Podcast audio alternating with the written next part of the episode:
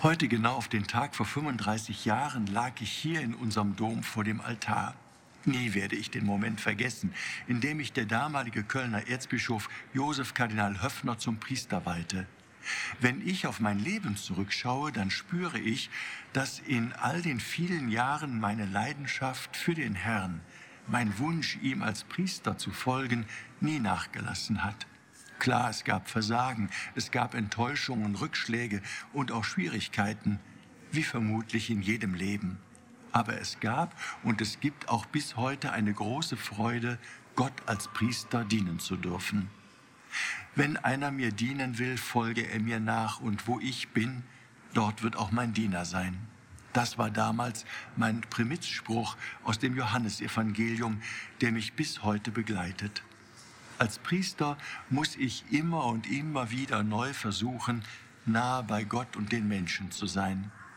Wenn ich als Priester die Sorgen und die Nöte und natürlich auch die Freuden der Menschen teilen darf, dann spüre ich, wie glücklich und zufrieden ich bin, mich für diesen Weg der Christusnachfolge entschieden zu haben. Wie traurig und wie schade es doch ist, dass sich heute in unserem Land so wenige junge Menschen für den Beruf des Priesters begeistern können. Wenn ich auf meine 35 Priesterjahre zurückschaue, dann bin ich Gott dankbar für meinen Lebensweg. Nicht, weil ich später Weihbischof, Erzbischof oder Kardinal werden durfte, sondern weil ich heute wie damals immer noch als Priester, als Seelsorger ganz für Gott und die Menschen da sein darf. Seelsorger, das ist bis heute mein Beruf und meine Berufung. Dankbar bin ich auch für die vielen Menschen, die mich in Wort und Tat und vor allem auch durch ihr Gebet auf meinem Weg begleitet haben. Es tut gut, wenn man spürt, dass da viele gute Wegbegleiter und Wegbereiter im Hintergrund sind. Damals, vor 35 Jahren, war es der Primitzsegen, den ich als Neupriester vielen Menschen spenden durfte.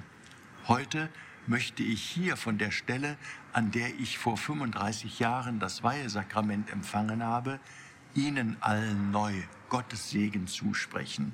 Für Sie alle, die mir jetzt zuhören oder zusehen, erbitte ich Gottes Gnade und seine bleibende Nähe in Ihrem Leben sowie die Freude an ihm, die unser aller Stärke ist.